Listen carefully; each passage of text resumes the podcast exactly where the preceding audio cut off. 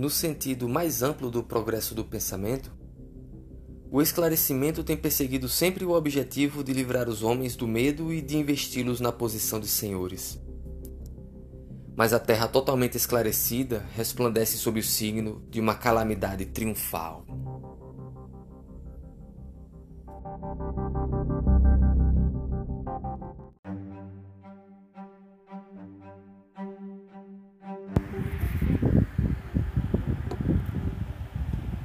Escola de Frankfurt é, surgiu na década de 30 do século XX, a partir do encontro de alguns intelectuais alemães que estavam querendo resgatar as contribuições do pensamento filosófico de Marx para a discussão sobre temáticas atuais.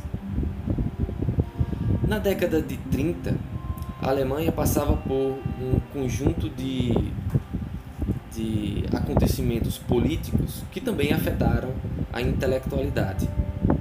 O pensamento de Marx, por seu caráter revolucionário, não era muito bem recebido nas universidades. Nas décadas anteriores, a Alemanha foi convulsionada por ações desencadeadas pelo movimento operário houveram conflitos muito graves, assassinatos de líderes operários, de modo que o pensamento de Marx, eh, de certa forma, permaneceu à margem das discussões intelectuais, acadêmicas e universitárias. E justamente em, em 1924 por iniciativa de alguns intelectuais que estavam pretendendo resgatar as contribuições filosóficas de Marx para pensar esses acontecimentos na Alemanha, foi fundado o chamado Instituto de Pesquisa Social. Foi a partir desse instituto que surge aí em meados da década de 20 e que ganha uma projeção internacional anos depois, a partir dos anos 30, que se formou isso que posteriormente veio a ser denominado de Escola de Frankfurt. Ou seja, não existiu nunca uma escola propriamente dita de Frankfurt que foi é, tocada pelos intelectuais que iremos estudar como Max Horkheimer, Theodor Adorno, Herbert Marcuse e Walter Benjamin. Na verdade, o que foi fundado foi um instituto para pesquisas sociais que projetou-se internacionalmente e o pensamento promovido e pro, promulgado por esses autores é que ficou conhecido popularmente como a Escola de Frankfurt. Mais precisamente e de forma mais correta, nós precisamos denominar o pensamento desencadeado por esses autores do Instituto de Pesquisa Social como uma teoria crítica da sociedade. Uma teoria, teoria crítica que nada mais é do que um pensamento dialético heterodoxo. O pensamento crítico é, da escola de Frankfurt deve ser compreendido como um pensamento dialético heterodoxo, que busca analisar as contradições inscritas na própria realidade, na história, na sociedade e, segundo Horkheimer, um dos seus expoentes, explicar o que está errado com a realidade social corrente, identificar atores para mudá-la e fornecer normas claras para o criticismo e ainda finalidades práticas para o futuro. A teoria crítica também opera sempre sob o signo da autocrítica e pretende questionar os fins e os objetivos da razão, da ciência e da técnica que derivam seus efeitos na dinâmica social, afetando as instituições, a cultura e mesmo a constituição psicológica dos indivíduos. O tema, digamos assim, central que inspirou os autores da teoria crítica da sociedade foi o da dominação e a participação da razão e da ciência nesse processo. Então, o tema principal que inspirou os autores da escola de Frankfurt foi o tema da dominação. Mas esse tema já havia sido abordado por outros autores, inclusive alemães que vieram antes, antes do surgimento da escola de Frankfurt, como o Marx, já mencionado, mas também Weber, que tratou da dominação é, de, um, de uma perspectiva sociológica. No entanto, a, a proposta da teoria crítica, promulgada por Horkheimer e seus parceiros intelectuais, foi também trazer para a discussão da dominação o papel que a razão e o pensamento científico desempenhou e continua a desempenhar nesse mesmo processo, que subjuga a dinâmica social a uma administração racional, burocrática, que se aplica à esfera econômica por meio de tecnologias que permitem à indústria produzir mercadorias em grandes quantidades. E assim por diante, a fim de entender como a razão e a ciência não somente começaram a se tornar forças produtivas para o âmbito econômico, como também forças que concorrem para os processos de dominação sobre as sociedades e os indivíduos. Algumas influências importantes para esses autores podem ser indicadas em nomes como Hegel, filósofo alemão, mas também Immanuel Kant, um, um dos intelectuais do iluminismo alemão, Marx, já mencionado, mas também Nietzsche, Weber e Freud. Ou seja, aqui nós já temos, digamos assim, uma pleiade de intelectuais, de filósofos e sociólogos que influenciaram o desenvolvimento da teoria crítica da sociedade na eh, escola de Frankfurt. E vemos também a característica de que todos esses autores aqui mencionados, Hegel, Kant, Marx, Nietzsche, Freud e Weber, são alemães. Então, de certa forma, é, o Instituto de Pesquisa Social do qual fizeram parte esses autores, é, dá continuidade à contribuição filosófica e intelectual produzida no curso dos últimos séculos por alemães, por intelectuais alemães. No entanto, a escola de Frankfurt pega as contribuições desses autores e tenta atualizar algumas das suas teorias, algumas das suas perspectivas, a fim de melhor diagnosticar o presente, a fim de mais acuradamente analisar o tempo em que viveram. Década de 30 em diante.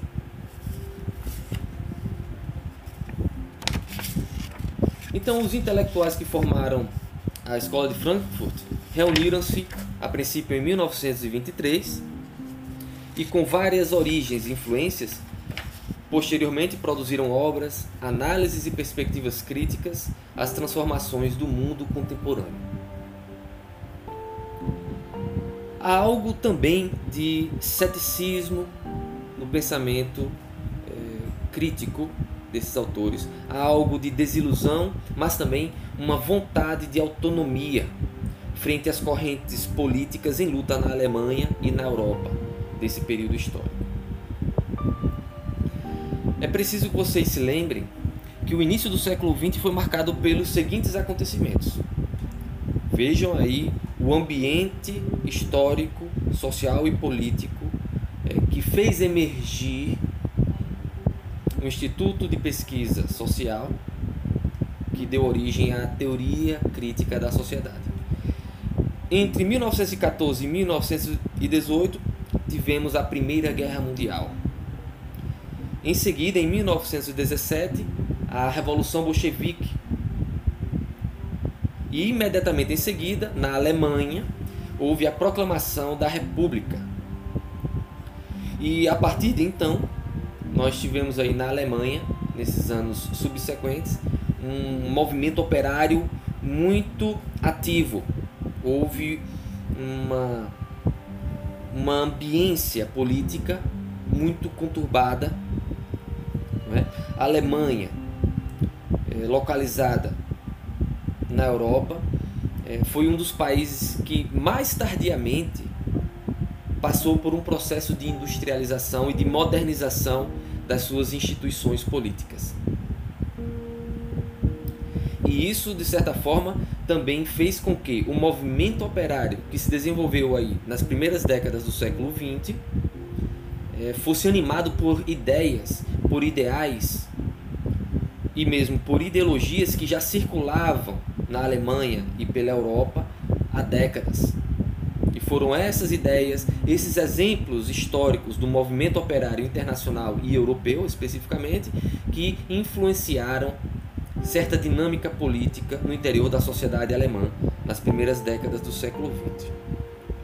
Em 1923 houve um levante operário de Bremen, na Alemanha, né, um forte movimento operário que pressionava é, parcelas da classe burguesa e de industriais e também parcelas da classe dominante que ocupava é, parte do bloco no poder a cederem às demandas do movimento operário. E nesse período aí, na década de 20, convulsões sociais se espalharam pela Polônia, pela França e pela Itália. Finalmente, em 1933, quando o Instituto para a Pesquisa Social já estava fundado e funcionando, né, o Partido Nacional Socialista, sob o signo do nazismo, ascendeu ao poder na Alemanha.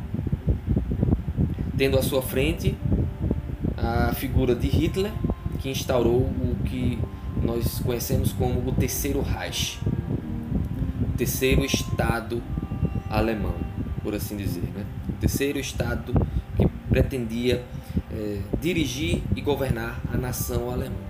Então, todos esses acontecimentos marcaram é, a vida dos alemães e da Europa nas primeiras décadas do século XX. Então, quando autores como Horkheimer, Walter Benjamin, Adorno e Marcuse estavam se formando, como vocês, cursando faculdade, empreendendo suas primeiras pesquisas, escrevendo as suas teses, o ambiente alemão era esse. A professora Algaria Matos, que estuda a teoria crítica há décadas, diz que a ascensão do nazismo, a Segunda Guerra Mundial, o milagre econômico no pós-guerra e o stalinismo foram os fatores que marcaram a teoria crítica da sociedade, tal como esta se desenvolveu dos anos 20 até meados da década de 70. Um dos principais objetivos das análises e reflexões do Instituto de Pesquisa Social foi tentar entender precisamente a vitória do nazismo e a derrota das esperanças revolucionárias. Porque a classe operária que estava lutando para conquistar direitos anos antes, ao invés de empreender uma revolução para se alçar, digamos assim, ao governo ou ao autogoverno da sociedade alemã, em vez disso, aderiu a um projeto totalitário do tipo nazista. É algo realmente é, que precisa ser analisado. Mas também os autores do Instituto para a Pesquisa Social empreenderam uma reflexão semelhante, mas agora direcionada aos Estados Unidos, que não participou é, que, de certa forma, não, não vivenciou uma experiência totalitária, nem depois, na Segunda Guerra, é, sofreu perdas, porque estava em outro continente, mas que lá o capitalismo, ao invés de desencadear processos revolucionários, de certa forma integrou a classe tra trabalhadora aos seus processos de forma tanto quanto menos conflituosa. Então, os autores é, empreenderam essa reflexão sobre como a dominação nos Estados Unidos e no modelo do capitalismo ocidental a oeste conseguiu empreender a dominação das classes subalternas. Porque a revolução foi derrotada pela chamada sociedade unidimensional tecnocrática? Essa é uma pergunta que atravessará toda a história da teoria crítica. Então, a teoria crítica se questiona tanto o totalitarismo, nas suas feições fascista, nazista e mesmo o autoritarismo comunista, como também questiona o liberalismo capitalista, ou welfare state, o estado de bem-estar social que durante um curto espaço de tempo funcionou nos Estados Unidos e posteriormente é, em alguns outros países. Agora bem, não se trata simplesmente de entender as forças políticas por si só, partidos, estados, governos. Os autores querem ir mais a fundo, porque desses processos políticos participaram também a razão calculista, a tecnologia aplicada à guerra e à dominação e à exploração econômica. O interesse, portanto, em ir também às bases profundas, ao pensamento que alimenta e foi alimentado por esses conflitos políticos no início do século XX, é, se deve ao imenso poder material e ideológico posto em ação no século XX e que não pode ser pensado sem o desenvolvimento científico e tecnológico. A Primeira Guerra Mundial registrou em fotografias os ataques aéreos. A sociedade europeia testemunhou o desenvolvimento de armas bacteriológicas. Pela primeira vez na história da humanidade, o conflito bélico adquiriu proporções continentais e desencadeou a produção de máquinas de guerra de destruição em massa. Isso despertou interesse da intelectualidade que viveu esses períodos históricos.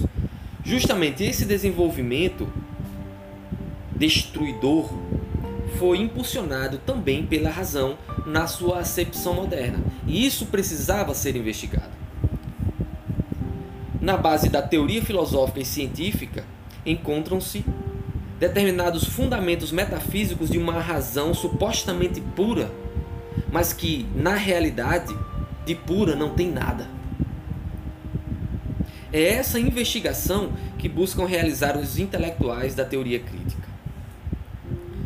Sobre esses acontecimentos, um outro alemão, de uma outra vertente teórica, chamado Ernst Junger, escreveu um ensaio, justamente em 1930, intitulado A Mobilização Total, no qual evidencia que a dinâmica social desencadeada pela Primeira Guerra Mundial que de certa forma se perpetuou de, por outros meios nos anos seguintes, é, passou a marcar as sociedades, seja na paz, seja na guerra.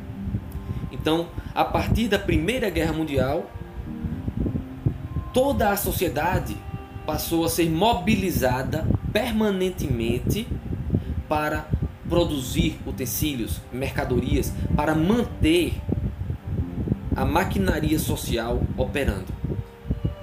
Desde as mais simples costureiras, que estão lá é, produzindo os uniformes dos militares que vão para o fronte, até mesmo aqueles operários que trabalham nas minas, retirando o minério que depois será convertido por meio de um processo tecnocientífico em munições, em bombas, em granadas. E assim também as universidades entraram nessa mobilização total, porque era necessário produzir a inteligência para prover o conhecimento tecnicamente aplicável a esses processos bélicos, a esses processos de superprodução na indústria e assim com relação à dinâmica geral da sociedade. Michel Foucault posteriormente trataria dessas sociedades como sociedades disciplinares, em que os indivíduos, os operários, as pessoas, os intelectuais, né, são submetidos nas fábricas, nas instituições universitárias, a uma disciplina restrita e rigorosa que tem o objetivo de extrair desses indivíduos sujeitados às tecnologias do poder determinados saberes, determinadas forças úteis, seja para a economia, nas fábricas e nas indústrias, seja nas universidades, como extração de conhecimento científico, racional e tecnológico aplicável às indústrias sociodinâmicas, seja é, em outras instituições. E um autor do nosso tempo, do início do século XX, Peter Sloterdijk, insiste também no poder mobilizador dessas instituições modernas que já estavam em funcionamento lá no início do século XX, como imensos campos de treinamento. Imensos campos de treinamento eh, nos quais os indivíduos adquiriam determinadas competências, desenvolviam determinados conhecimentos que alimentavam essa sociedade racionalmente administrada que mobilizava, como ainda hoje mobiliza, todos os indivíduos em uma dinâmica perpétua, a fim de extrair o máximo possível os potenciais materiais, os potenciais intelectuais dos indivíduos submetidos às instituições governamentais, industriais, empresariais, públicas e privadas.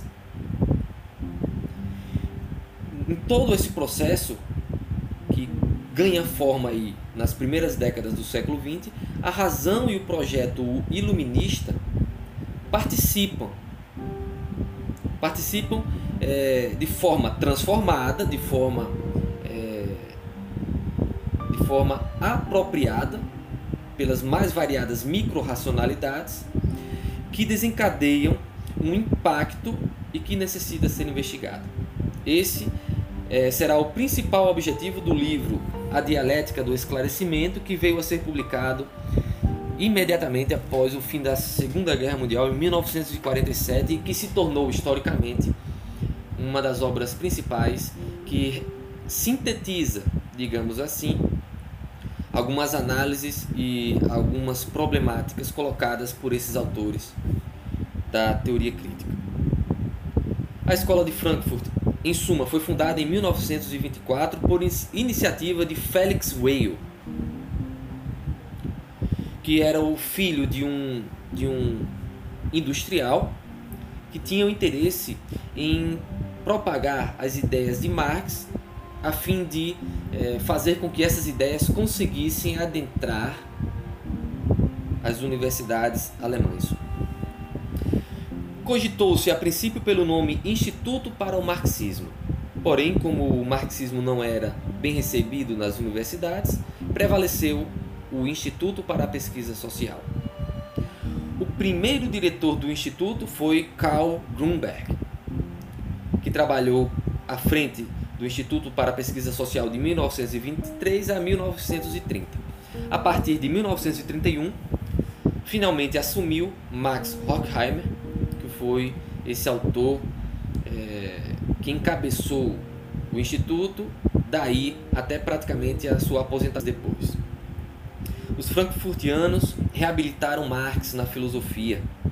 O método dialético extraído de Hegel e que também havia sido apropriado por Marx foi aplicado pelos frankfurtianos às novas realidades sociais vividas por eles no século XX o totalitarismo, a indústria cultural, as bases psicológicas vinculadas à dinâmica política e social, etc.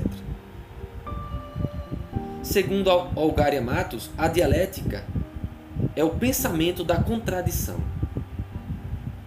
Uma afirmação é ultrapassada por sua negação, e esta, por sua vez, pela negação da negação, isto é, uma nova afirmação.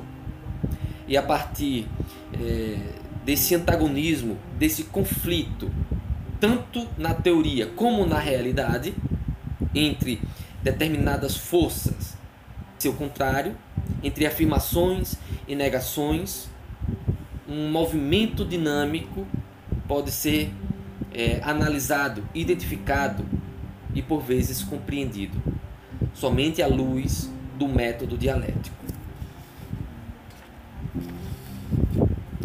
Depois de Max Horkheimer assumir a diretoria do Instituto para Pesquisas Sociais, é, ele veio a fundar, anos depois, uma revista chamada a Revista para a Pesquisa Social, que foi o órgão oficial do Instituto que passou a publicar e difundir ensaios, artigos e análises de ocasião desses autores que orbitavam em torno do Instituto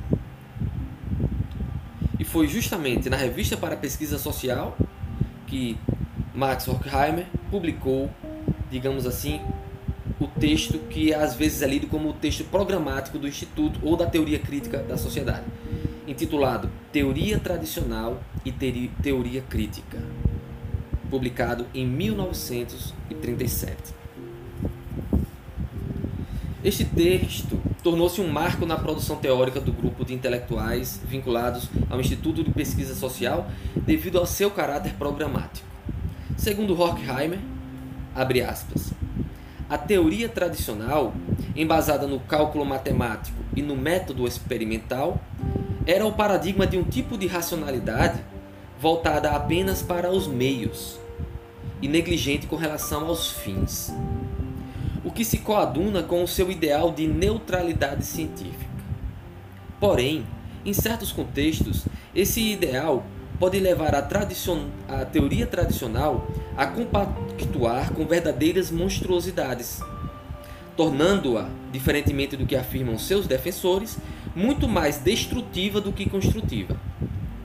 Por outro lado, a teoria crítica, ao não perder de vista os fins do conhecimento, é voluntária e programaticamente não neutra, já que o sobrepeso das forças reificadoras gera injustiças gritantes, diante das quais uma teoria nunca pode ou poderia transigir a pretexto de manter sua neutralidade científica. Fecha aspas. Bem, basicamente aqui eh, nesse texto Teoria Tradicional e Teoria Crítica, Max Horkheimer é, empreende aí uma uma definição de teoria crítica que se contrapõe ao que ele denomina teoria tradicional, que nada mais é do que a teoria desencadeada no desenvolvimento da ciência moderna, tal como se conhecia naquele período, hegemonicamente, como ainda hoje em dia nós encontramos muito mais claramente é, essa concepção de teoria tradicional aplicada às ciências da natureza as ciências humanas e sociais, é, desde o século XX, que tem é, se debatido com essa teoria tradicional supostamente neutra e pura. Por quê? Nós que estudamos as ciências sociais e as ciências humanas de um modo geral, sabemos que o fenômeno da vida em sociedade, o fenômeno histórico e, portanto, cultural, humano, não pode ser reduzido a quantidades abstratas ou estatísticas. Não pode ser investigado da mesma forma como pretendem os cientistas das hard sciences ou das ciências da natureza, porque o objeto de estudo das ciências humanas possui outras características, que é o ser humano aberto ao mundo. Há toda uma discussão epistemológica que está na base dessa fundamentação da teoria crítica e que serão é, averiguadas e detalhadamente apresentadas logo mais.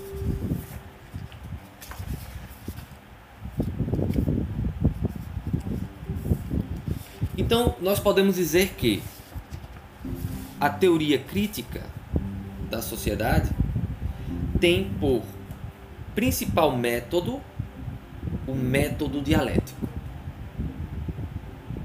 O velho método dialético que foi reinventado por Hegel e depois apropriado por Marx, que inverteu as bases idealistas que estavam inscritas no método dialético hegeliano para uma abordagem materialista. Então, o que Marx faz? É, ele retoma o método dialético de Hegel, retirando do plano idealista a fim de inseri-lo em um pensamento materialista que será a base do pensamento marxista desenvolvido então com Engels. Mas o que vem a ser o pensamento dialético? Bem, nós trataremos detalhadamente do método dialético a seguir, mas como se trata de uma apresentação, é importante que é, seja exposto aqui, pelo menos sumariamente, o que se entende por pensamento dialético, porque esse pensamento dialético está na base do desenvolvimento da teoria crítica. O pensamento dialético desencadeia um processo dialético no próprio pensamento que tem o objetivo de superar as imposições oriundas da lógica formal e abstrata presentes na filosofia.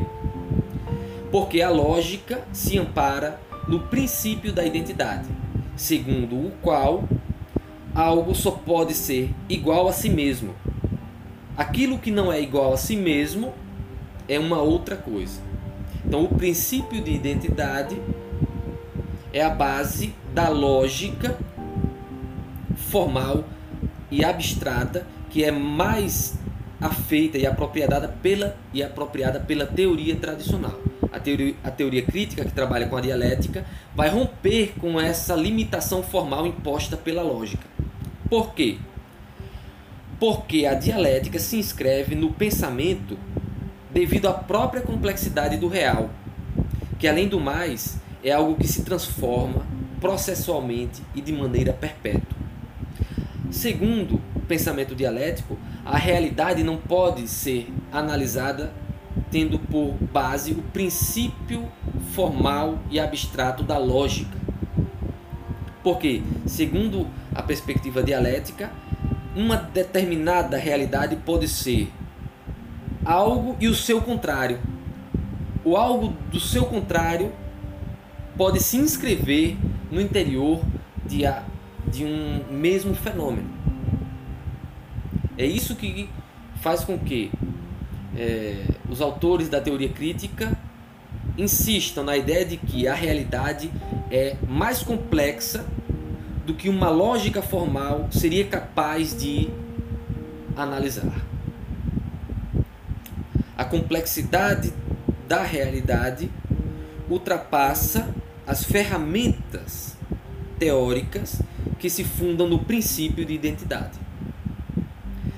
A contradição opera um, um processo contínuo de antinomias no pensamento e na realidade. Um processo contínuo de conflitos, disputas, paradoxos e superações. É por meio do processo contraditório denominado dialético que a realidade se constitui. Sempre provisoriamente, sem jamais, jamais cessar algo de negativo que se impõe no interior do próprio processo. Rapidamente vocês podem lembrar é, da análise que Marx faz da luta de classes.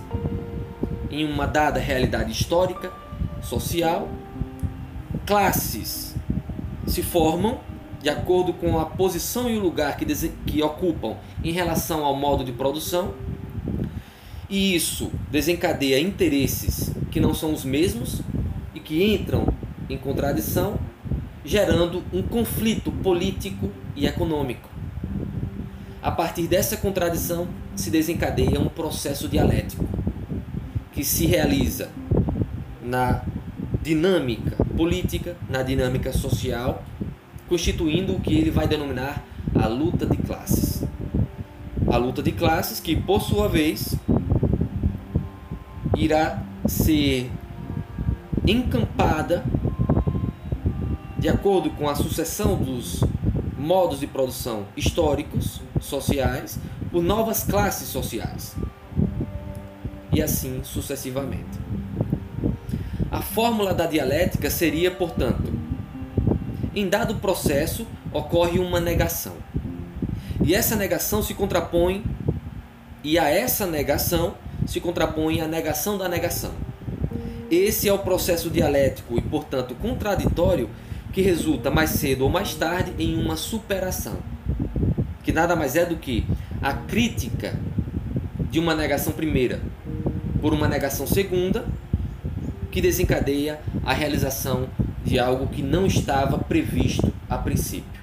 Algo aparentemente novo surge, mas o conflito não se resolve, porque a essa outra realidade que se afirma se contraporá a partir do seu interior ou a partir do exterior uma nova negação. E o conflito, a contradição e o movimento dialético se perpetuará sob, sobre outras bases. Porém, os frankfurtianos levam esse método dialético além do que haviam preconizado os seus fundadores, Hegel e Marx. Os frankfurtianos levam a dialética a seu extremo e assim se tornam capazes de radicalizar até mesmo contra os filósofos que lhes inspiram. Por isso nós dizemos que a teoria crítica da sociedade, embora se utilize do método dialético, o seu emprego é um, um, um emprego heterodoxo, ou seja, não é fiel, não é inteiramente fiel ao método dialético hegeliano nem marxista. As formas empregadas de registrar e comunicar o pensamento dos frankfurtianos subvertem os sistemas dominantes até mesmo a maneira como os autores da escola de Frankfurt comunicam as suas teorias, as suas análises, tende a subverter o, as formas dominantes praticadas pela intelectualidade acadêmica e universitária de seu tempo. Normalmente se divulgava as ideias críticas ou as ideias filosóficas, sociológicas na Alemanha por meio de livros, Porém, os autores de, da teoria crítica se valem de ensaios, artigos de circunstância e mesmo de aforismos, de teses é, e máximas que simplificam análises sobre uma dada realidade vivenciada. Essas são algumas formas do método crítico proposto pelos autores que nós estamos estudando.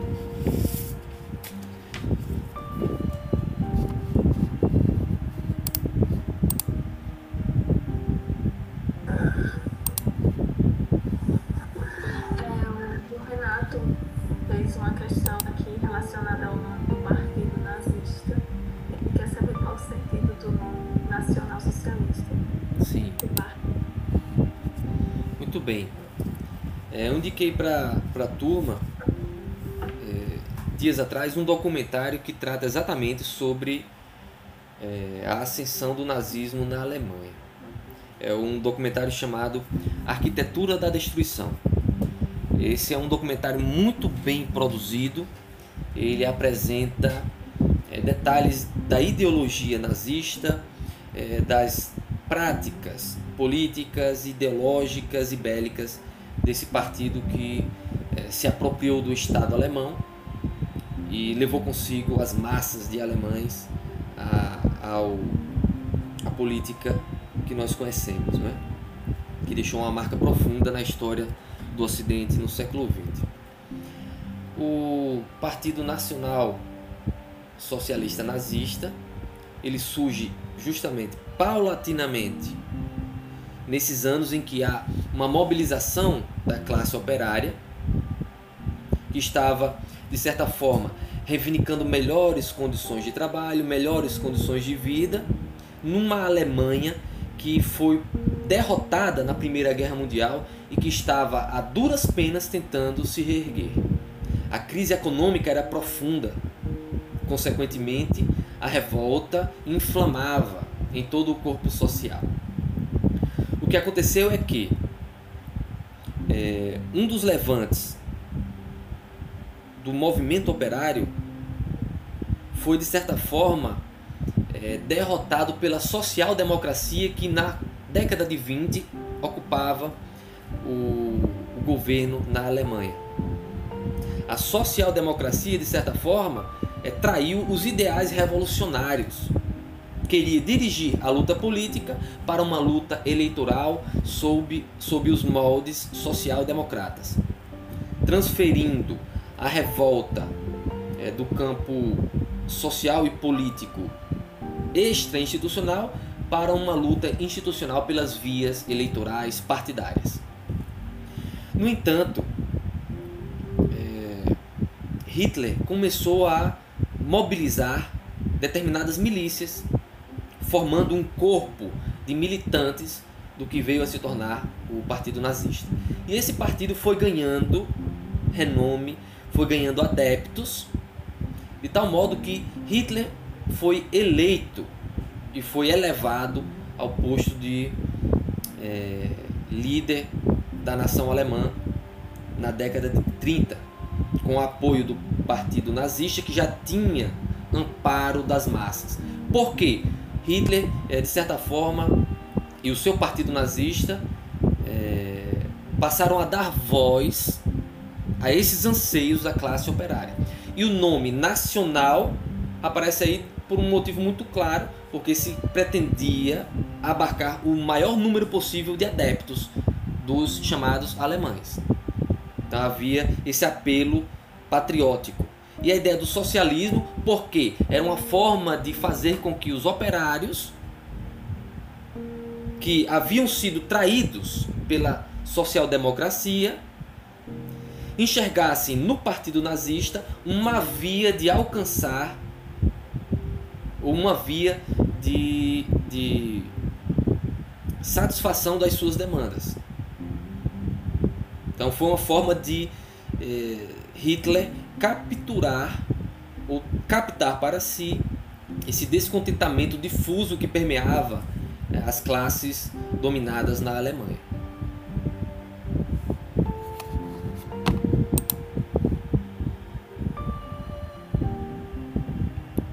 Então temos uma outra pergunta aqui. Hum, eu, eu diria o seguinte: quanto à denominação dos, dos autores frankfurtianos, né? eles não são nem é, marxistas nem neomarxistas.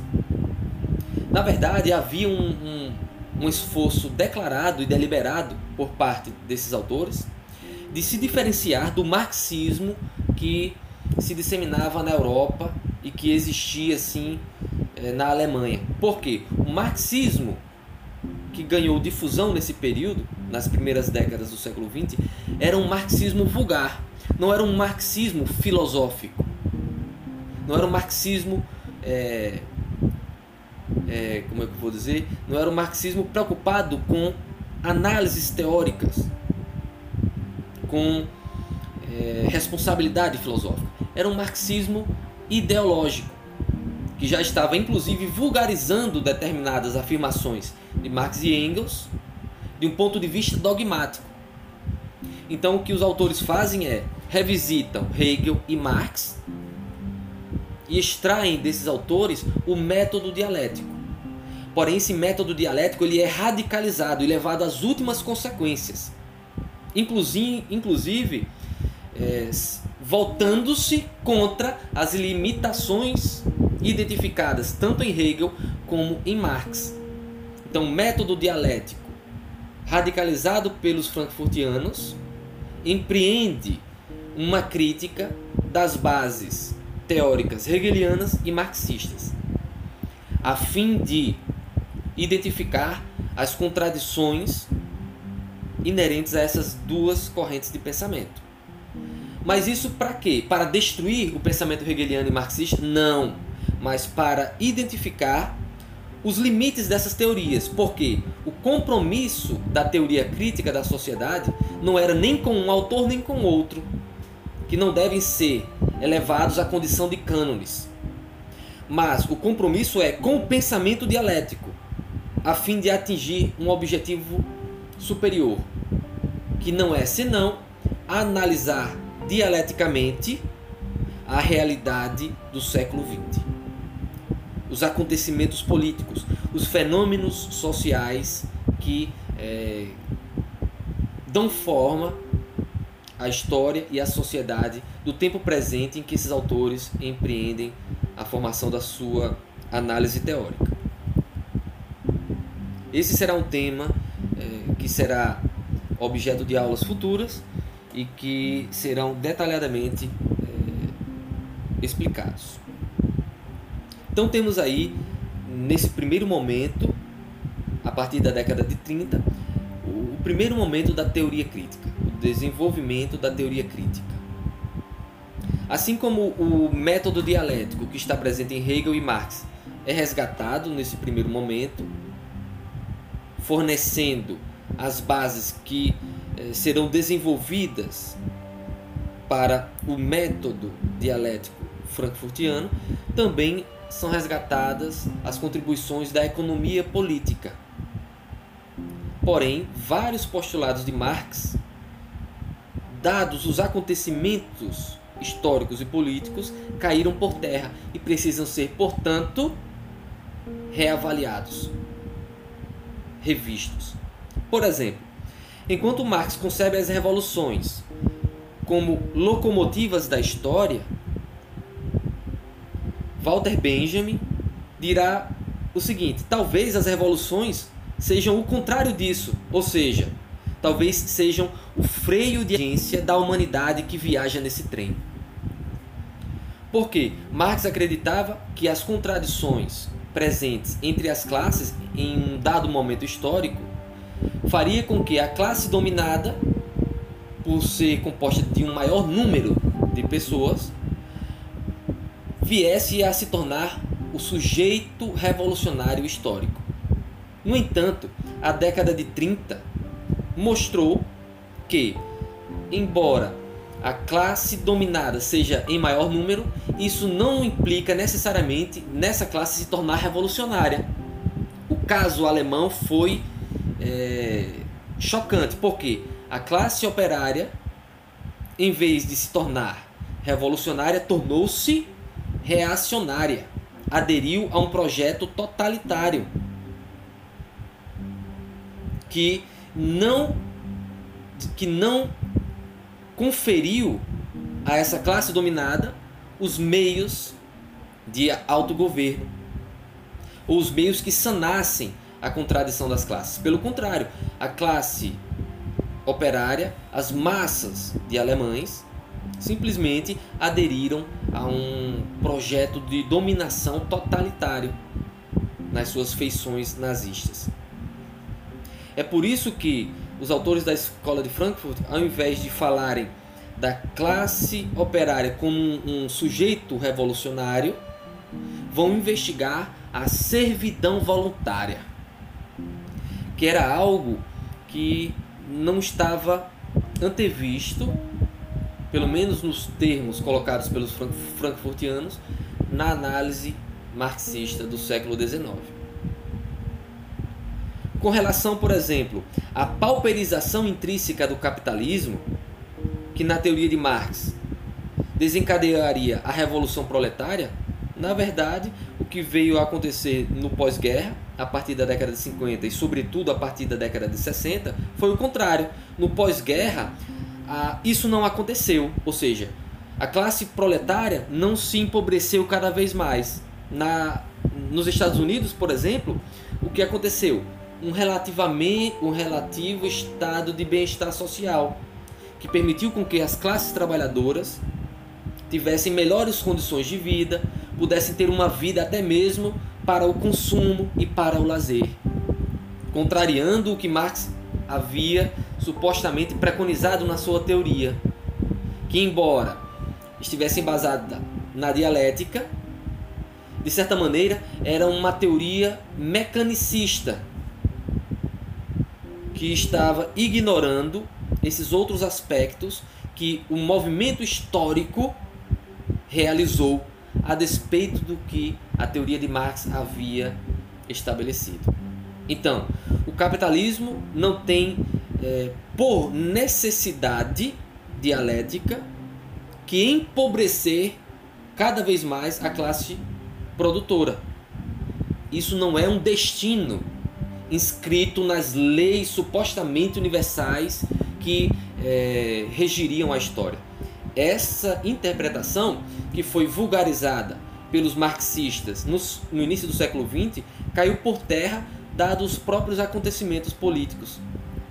E somente por uma reavaliação crítica e dialética do próprio método dialético é que permite com que o método dialético ainda permaneça é, válido, ainda permaneça útil para uma análise crítica das sociedades. E é justamente esse movimento que fazem os frankfurtianos. Eu, inclusive, separei aqui para mostrar à turma o seguinte: uma, uma declaração de Max Horkheimer, já na, na, na idade madura, né? em que ele trata exatamente disso que eu gostaria de compartilhar para vocês e por isso peço que vocês prestem atenção aí na tela, né? aumentem o áudio, tentem é, se aproximar da tela, porque o, o Max Horkheimer está falando em alemão e aí temos o subtítulo em inglês e abaixo disso a tradução textual em português. É um vídeo de um minuto e pouco, então é rápido, mas que sintetiza bem. Eu gostaria inclusive de apresentar o, o autor para vocês. Deixe-me compartilhar com vocês aqui esse curto vídeo.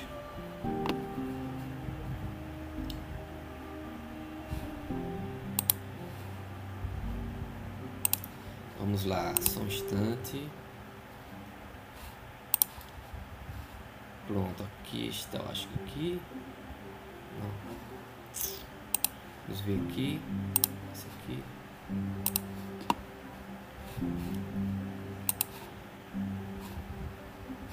Vamos ver se eu estou conseguindo. Acho que. Vamos ver aqui.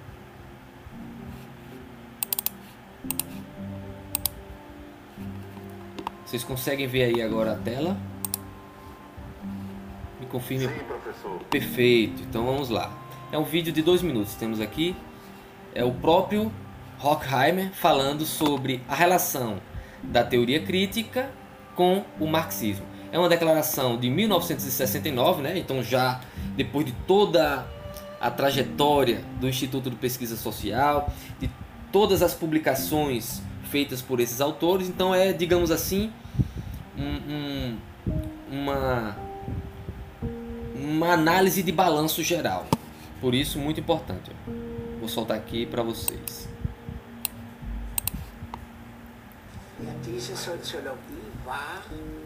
Vocês conseguem ver o subtítulo? Então vou voltar aqui. Diese Soziologie war ein Hinausgehen über die kritische Lehre von der Gesellschaft durch Marx, äh, die der Wirklichkeit mehr angemessen war. Denn jetzt äh, ist eine Sache, glaube ich, sehr wichtig. Der Marx hatte das Ideal der Gesellschaft freier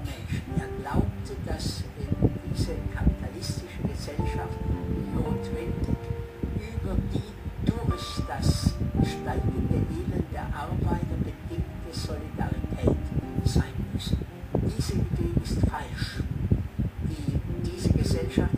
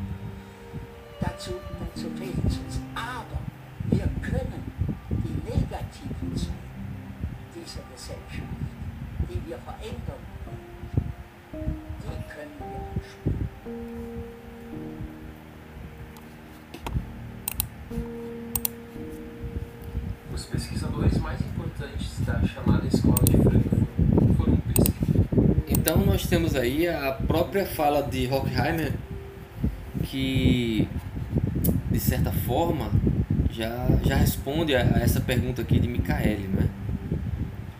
Uriel disse que não ouviu o som do vídeo, no entanto o principal acho que, que foi possível ver, né? Porque estava escrito, né? E foi traduzido.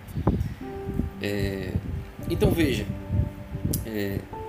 fala de dois minutos, Horkheimer, que foi o diretor do Instituto de Pesquisa Social, já apresenta aí o motivo pelo qual o pensamento de Marx precisava ser revisto e criticado. Por quê? O pensamento de Marx, apesar de toda a sua vertente crítica, de certa forma participava das mesmas crenças burguesas no progresso da sociedade e em determinadas leis supostamente que se encontrariam no desenvolvimento histórico. Na realidade, a história é muito mais complexa e, consequentemente, imprevisível do que queria reconhecer Marx e, sobretudo, os seus continuadores. E, além disso, indo mais profundamente, o que os autores da Escola de Frankfurt estão enfatizando em todas as suas análises é que o pensamento científico pensamento moderno e até mesmo filosófico desencadeado aí nos, de, nas, nos séculos recentes partem do, de um suposto que é o seguinte: o conhecimento científico tem um objetivo, seja ele qual for, que é dominar o objeto. Então, o projeto científico é também, em suas próprias bases, metafísicas, epistemológicas e nas suas aplicações tecnológicas, políticas e sociais, um projeto de dominação. É esse projeto de dominação que precisa ser criticado em todas as suas manifestações, desde suas bases filosóficas metafísicas, até mesmo em seus efeitos políticos, tecnológicos e assim por diante.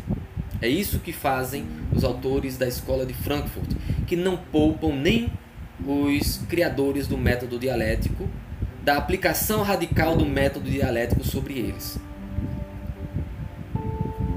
Então, ao radicalizar a dialética hegeliano-marxista, restam ainda restam ainda menos garantias para a emancipação, tão almejada pelos movimentos operários, pelos movimentos socialistas, anarquistas, entre outros. É, de um modo abrangente, há duas críticas da escola de Frankfurt. Primeiro, a noção de progresso e a noção de violência na história.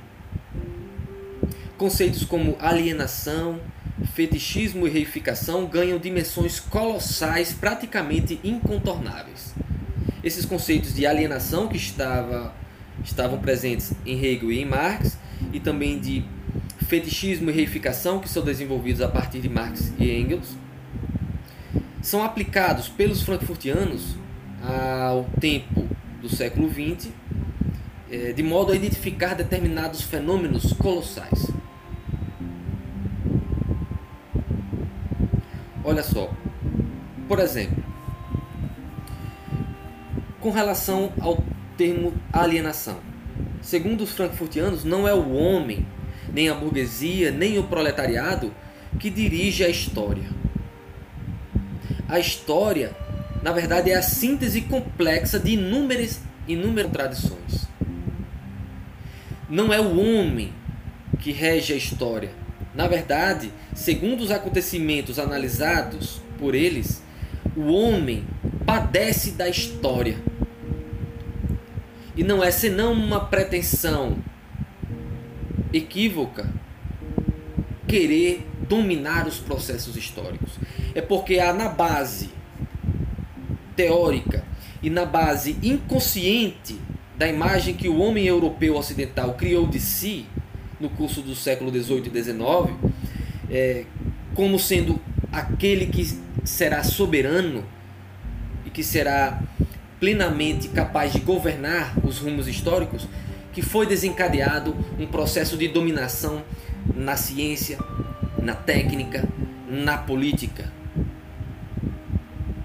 E é um processo que desencadeia uma paranoia inconsciente e consciente que mobiliza as massas no século XX e não tem fim. É porque na base metafísica, filosófica, que é, sustentará determinadas ideologias, determinados projetos políticos, que o, o ser humano é, pretendeu dominar a natureza, subjugar a natureza sob bases racionais, científicas e tecnológicas.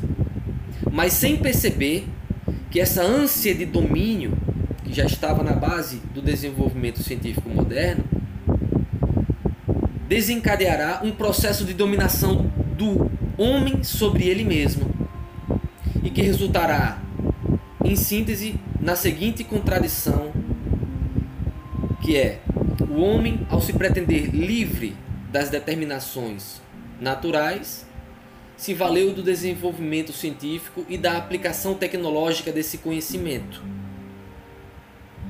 Em um processo que, cada vez mais, esse homem tecnocientífico se viu livre e emancipado das determinações naturais.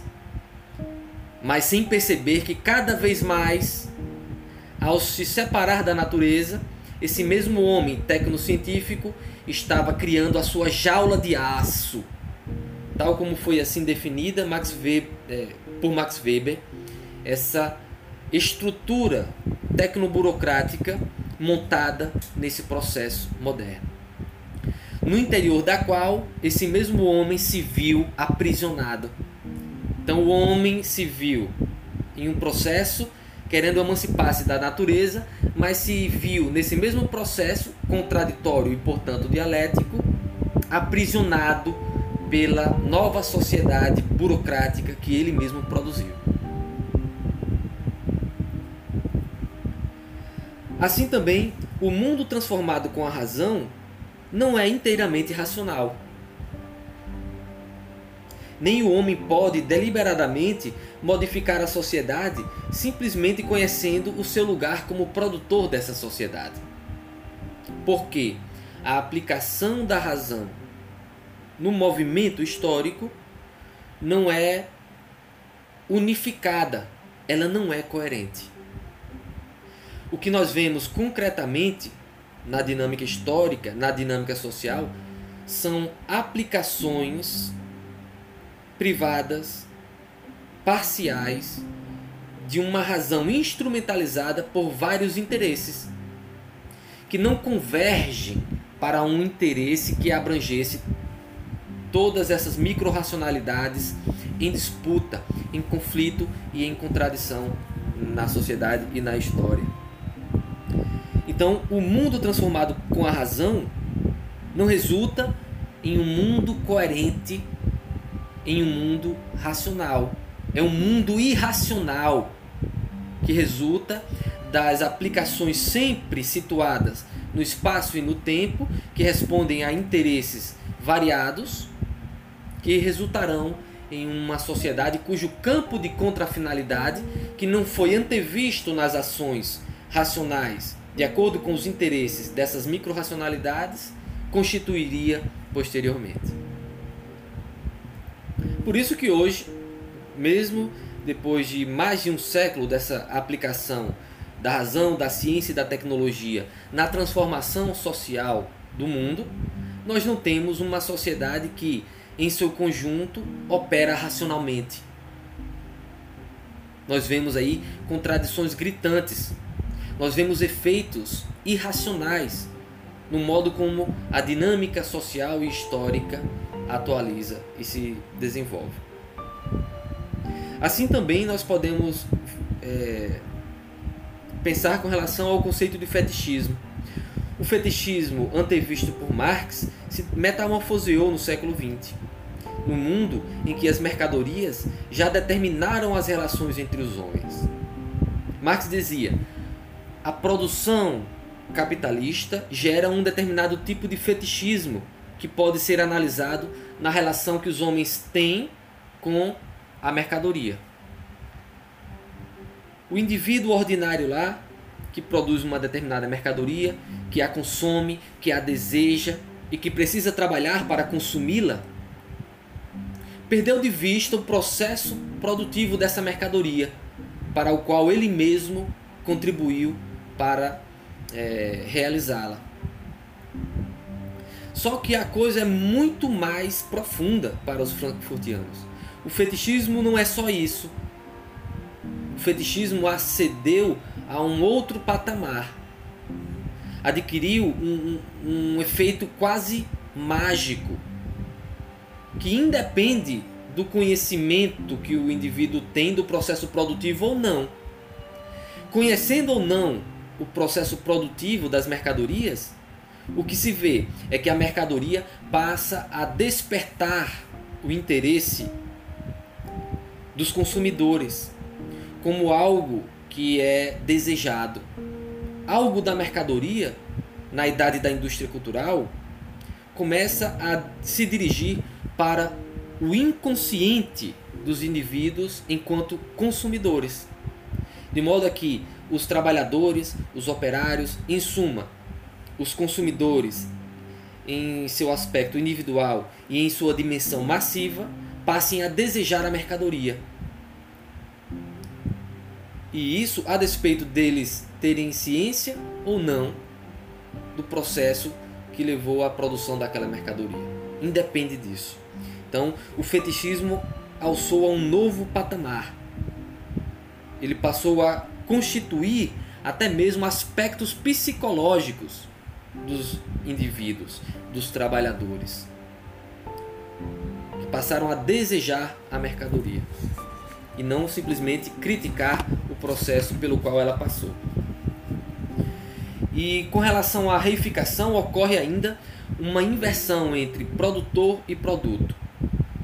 Vocês sabem que o conceito de reificação nada mais é do que uma coisificação, que é a inversão é, do produtor com o produto.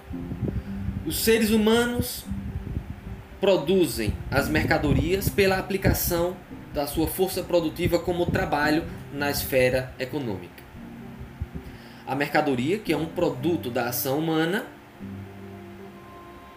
no capitalismo inverte as posições. Agora é o mundo da mercadoria que foi objetificado e que produz os próprios seres humanos que haverão de trabalhar para produzir esse mundo que escapou ao controle e agência humana, o mundo das mercadorias, o mundo capitalista. Se a história não tem sujeito, se não existe um sujeito histórico na perspectiva radicalizada da escola de Frankfurt, o mundo tende a se é, tende a se sobrepor às vidas individuais. Na, na reificação ocorre então a inversão de produtor em produto. As relações sociais são determinadas pelos imperativos, pelos imperativos econômicos, independentemente do que se pense e de que governo opere. Com base nessas concepções, os frankfurtianos se colocam como críticos dos autores que lhes influenciaram. E da mesma forma, com relação ao iluminismo, com sua crença na identidade do esclarecimento, do progresso e da emancipação. Qual é a crítica que será desenvolvida pelos frankfurtianos com relação ao projeto iluminista que desencadeou a, a ciência moderna e a tecnologia contemporânea. É que no projeto iluminista havia uma concepção que identificava o esclarecimento, portanto, o desenvolvimento da ciência com a noção de progresso e emancipação humana. Então, segundo os iluministas do século XVIII, que desencadearam a valorização do pensamento filosófico e científico racional, o esclarecimento, ou seja, o desenvolvimento da ciência caminharia lado a lado do progresso e da emancipação humana. Então, vamos apostar na ciência racional porque, livrando-nos do obscurantismo do discurso religioso, as sociedades poderão finalmente criar melhores condições de vida. Poderão criar as condições sociais, políticas e econômicas para a emancipação do gênero humano, para a instauração de uma política democrática da qual participarão todos os cidadãos. Essa era a promessa incutida no projeto iluminista. Porém, esse discurso não se realizou dessa forma historicamente. Porque do plano ideal, do plano discursivo para a realização material na história, na dimensão econômica e política, há uma relação dialética. Então, historicamente, o que aconteceu? A ciência não serviu para a emancipação humana, porque foi apropriada por forças políticas contraditórias ou que estavam em contradição com os ideais iluministas.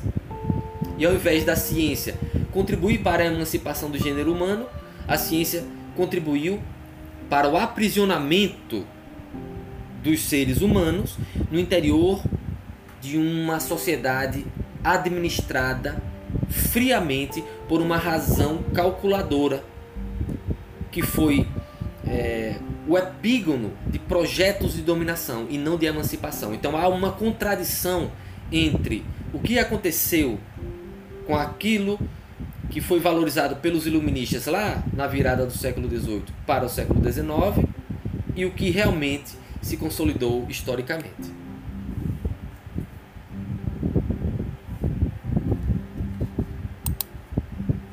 Então, temos aí é, diversas influências que contribuíram para o desenvolvimento desse pensamento crítico dos frankfurtianos. Tivemos Marx e, e Hegel, que é, foram resgatados porque produziram pensamento dialético, mas outros autores também influenciaram o desenvolvimento do pensamento da teoria crítica, que foram, por exemplo, Nietzsche, Schopenhauer, Freud, outros autores que são de origem alemã e que produziram teorias de, não dialéticas, mas que contribuíram para o desenvolvimento da teoria crítica. Inspirados em Nietzsche, o projeto frankfurtiano procura destacar os aspectos noturnos do iluminismo. A escola da suspeita, proposta como empresa filosófica por Nietzsche, reverbera nas questões dirigidas ao projeto iluminista, tais como por que as promessas iluministas não foram cumpridas? Onde está o mundo civilizado regido pelo imperativo categórico kantiano? Como explicar que o mundo transformado pela ciência e pela técnica não emancipou o homem ou as sociedades, não eliminou a miséria, a usura, a crueldade e o sadismo do coração humano? São perguntas como essas que já haviam sido mobilizadas por Nietzsche no final do século XIX, que são resgatadas pelos frankfurtianos e dirigidas a, ao mundo do século XX. Além de Nietzsche, há ainda o pendor de Schopenhauer, algo de Heidegger e também de Freud na ascendência eclética e multidisciplinar que formarão o pensamento da teoria crítica de Frankfurt. Esses autores fornecem elementos capazes de detectar os aspectos sombrios da razão iluminista. Por exemplo, quais seriam as influências do pessimismo e da suspeita na teoria crítica? Bem, Schopenhauer é, é, é por vezes denominado um pensamento ou um filósofo pessimista, porque ele dirigiu muitas críticas ao tempo em que viveu, inclusive é, em contraposição à filosofia de Hegel, que lhe foi contemporânea. Então, de Schopenhauer, é, nós podemos extrair a ideia da nulidade do homem advinda do conhecimento científico. Para o conhecimento científico, numa abordagem pessimista, o homem é apenas um ser vivo, entre outros, no seio da natureza. O homem se pretende racional e, no entanto, de acordo com Schopenhauer, é governado pelos instintos inconscientes e está eternamente condenado à insatisfação de seus desejos. Com relação à escola da suspeita, como assim às vezes é denominado o pensamento de Nietzsche, os frankfurtianos resgatam justamente a genealogia da razão moderna que foi produzida por esse pensador no finalzinho do século XIX, é, décadas antes, portanto, do desenvolvimento da escola de Frankfurt. A genealogia da razão não é um processo racional, nem mesmo epistemológico. Então, a razão para Nietzsche não se desenvolve sobre bases racionais, porque a, a, a despeito do discurso racional que pretende legitimar epistemologicamente ou pretende validar a razão científica sobre bases racionais, sobre uma teoria do conhecimento, o que ocorre é o seguinte: tudo isso advém da luta dos instintos dos seres humanos entre si, da vontade de poder.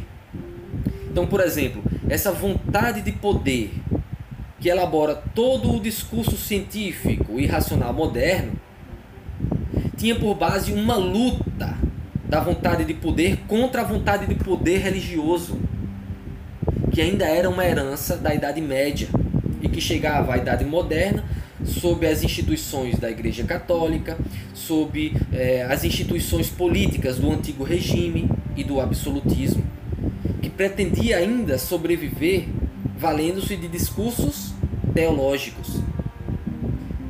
Então a razão não, não, não se sustenta sobre bases racionais, mas sobre a luta dos instintos, sobre a base da vontade de poder. É uma questão de dominação e até mesmo de crueldade, e não uma, uma questão límpida que se passa tão somente no plano do discurso, no plano das ideias logicamente apresentadas. Então isso é resgatado do pensamento de Nietzsche e trazido à tona pelos autores da escola de Frankfurt.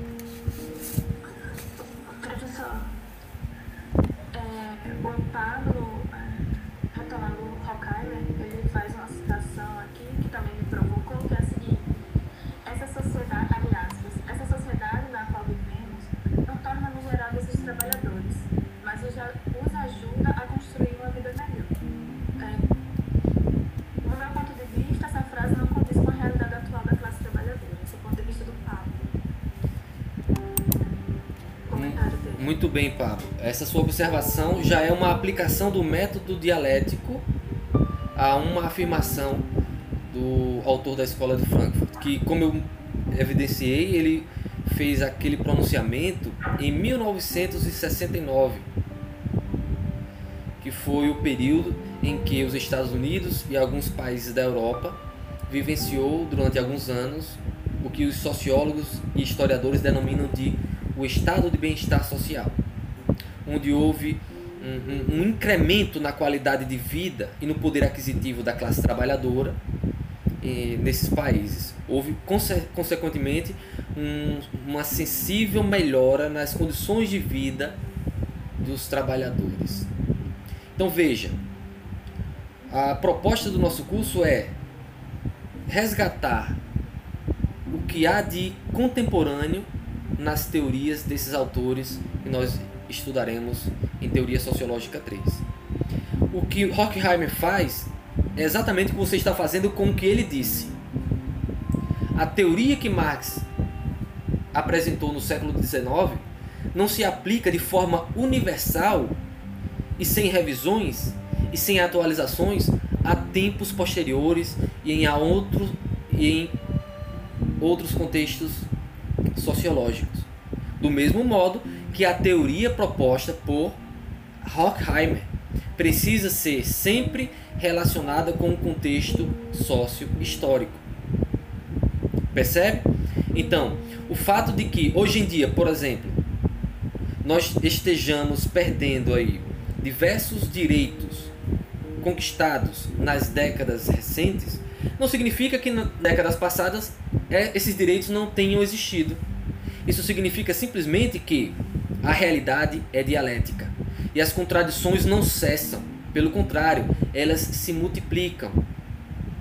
E é com base na análise dessas contradições dialéticas inscritas na própria realidade que se transforma por elas que nós precisamos o tempo todo manter nosso pensamento alerta e a nossa capacidade crítica para discernir quando uma afirmação mantém a sua validade histórica e sociológica ou não.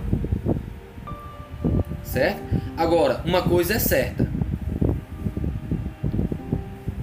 Mesmo o trabalhador que despende 10 horas por dia da sua vida trabalhando, ele hoje em dia tem acesso a determinados objetos, determinadas mercadorias, ou passa por determinadas experiências que nem mesmo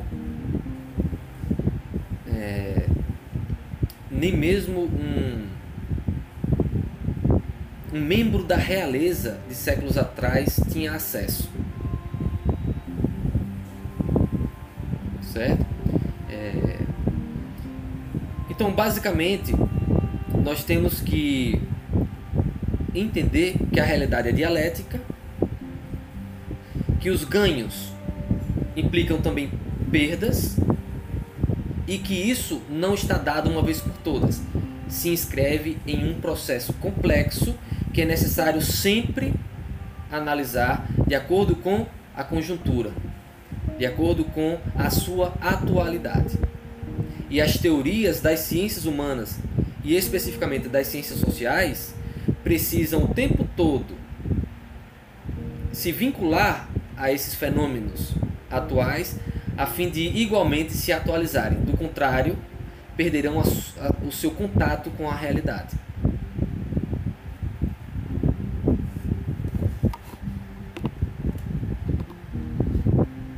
Então vamos lá. É, eu gostaria de apresentar aqui algumas últimas ideias sobre temas centrais dos autores.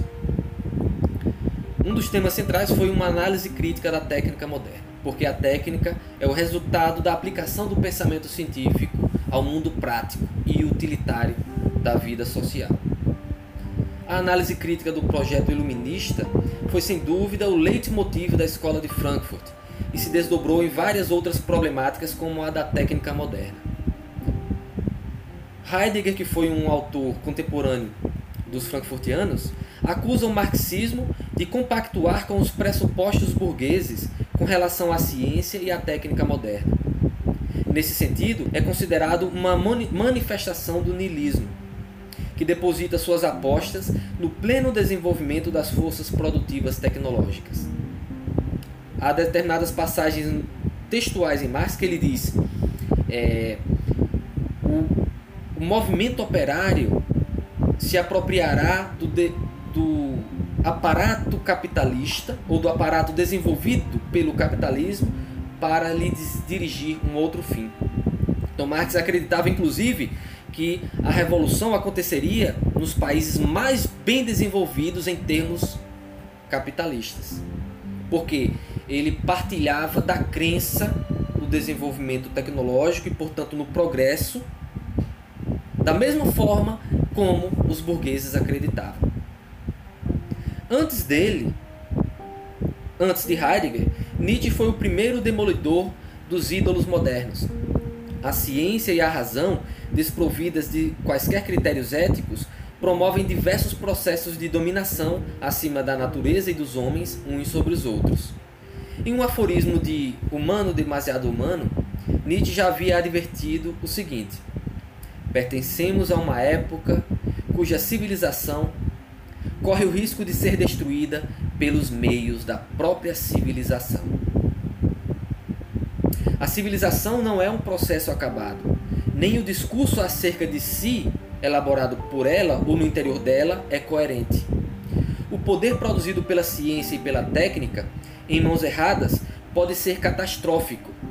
Porém, o pensamento crítico vai além, independentemente de quem ponha a mão sobre a técnica, sobre a razão calculadora e sobre a ciência positivista, o pior já aconteceu.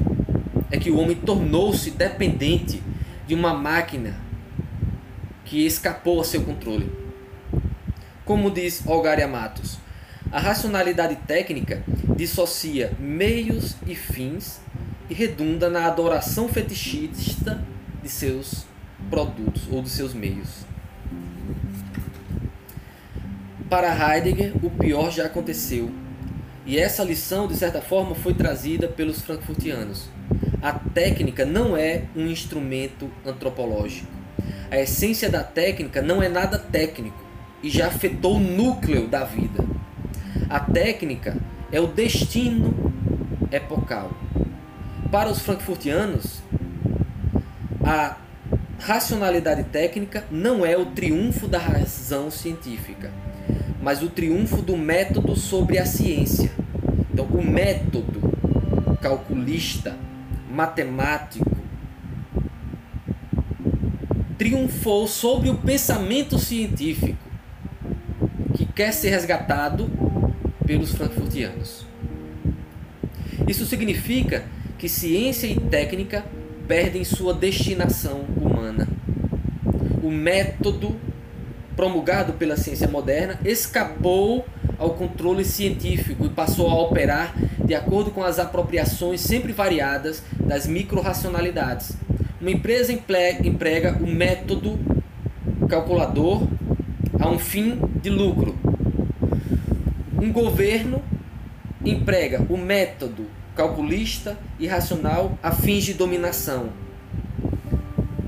E tudo isso vai gerar campos de contrafinalidades não racionais, gerando outras contradições, gerando inúmeros processos contraditórios e dialéticos.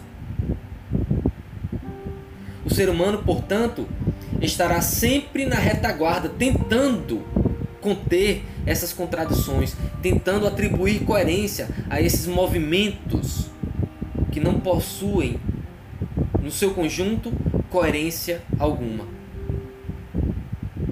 Pior ainda quando surge o discurso liberal e neoliberal que dizem: deixa o mercado operar sem agência humana, sem interferência estatal.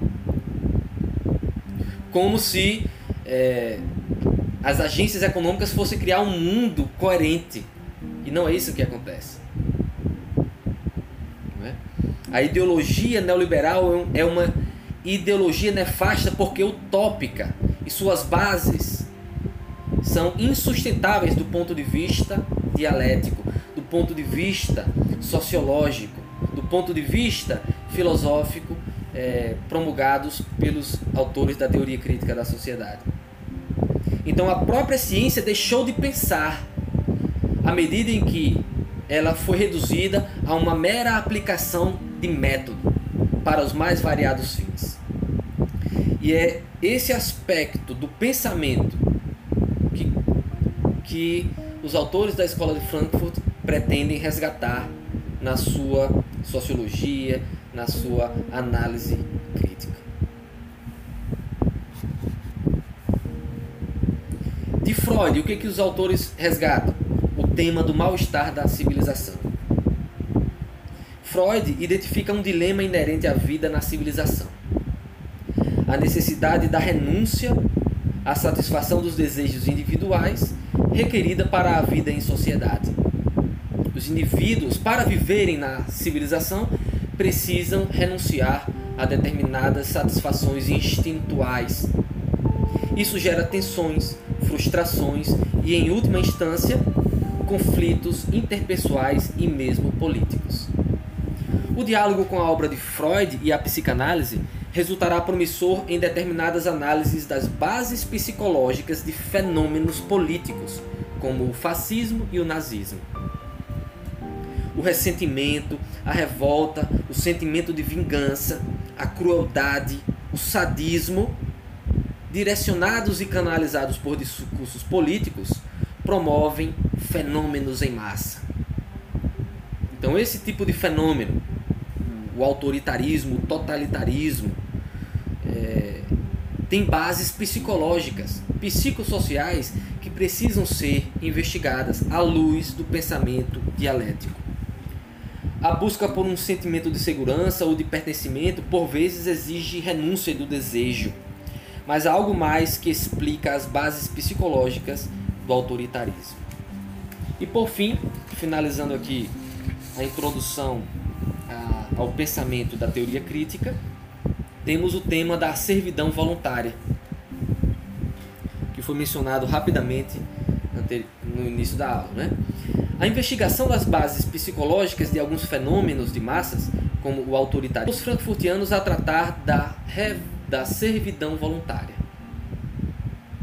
Historicamente, esse tema, essa concepção de servidão voluntária aparece na obra de um jovem francês chamado Etienne de La Boétie, séculos e séculos atrás. Mas esse tema é reatualizado para entender as bases psicossociais ou para entender a psicopolítica da servidão voluntária, que é um fenômeno de base que está na origem dos fenômenos totalitários do século XX.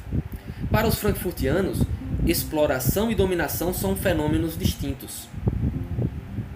Nada garante a priori que a extinção da exploração econômica eliminaria o desejo de dominar e de obedecer. A dominação, em sentido amplo, seria um fenômeno mais profundo, que estaria enraizado em motivos frequentemente inconscientes. E ainda, sobre a dominação, haveria outros elementos de caráter cultural, a despeito de classes, que seria importante considerar.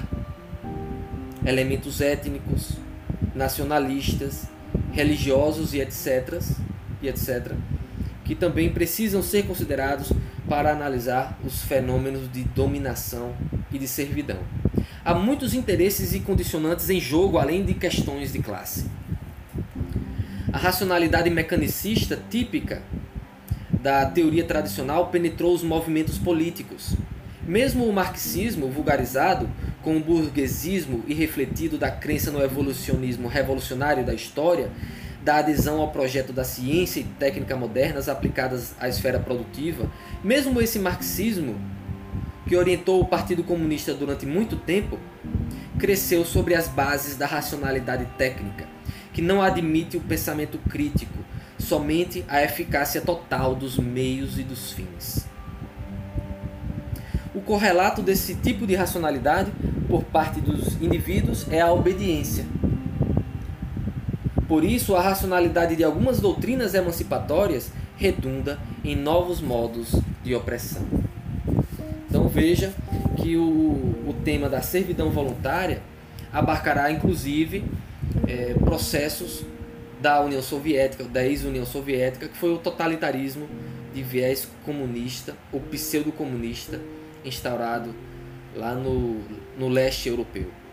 Então, em suma, o, o objetivo da aula de hoje foi alcançado, que nada mais foi do que apresentar o contexto histórico que fez emergir isso que nós chamamos de Escola de Frankfurt, na instituição do Instituto para a Pesquisa Social, que foi tocado por Horkheimer e outros intelectuais como Adorno, Walter Benjamin, Herbert Marcuse e outros autores que orbitaram em torno desse instituto a partir da década de 20 e, sobretudo, a partir da década de 30 até o pós-guerra, com a publicação de várias obras advindas desses autores. Vimos que o pensamento promulgado pelo Instituto para a Pesquisa Social pode ser definido sinteticamente como um, o, a teoria crítica da sociedade, que tem como um dos seus métodos principais o método dialético na sua forma heterodoxa e radicalizada, que não poupa nem mesmo Hegel e Marx, que foram os expoentes desse método. E assim fazendo, os autores frankfurtianos dirigem o seu pensamento crítico para todos aqueles é, elementos que constituíram as sociedades do século XX: a razão, a ciência, a técnica, a fim de entender as bases inconscientes de um tipo de pensamento que se institucionalizou e que transformou materialmente e ideologicamente o mundo ocidental conhecido. Na base da indústria capitalista, na base é, material da indústria comunista, é, na base disso que se transformou na indústria cultural e posteriormente a sociedade do espetáculo, está o pensamento científico e tecnológico, que serviu muito bem aos interesses da classe dominante, da classe burguesa, mas que também foram apropriados pelos interesses das classes dominantes de é, caráter marxista e que não escaparam à crítica impiedosa dos autores de Frankfurt. Assim, é, eu encerro a apresentação da Escola de Frankfurt e fico aqui aberto a questões de vocês. Agradeço a atenção.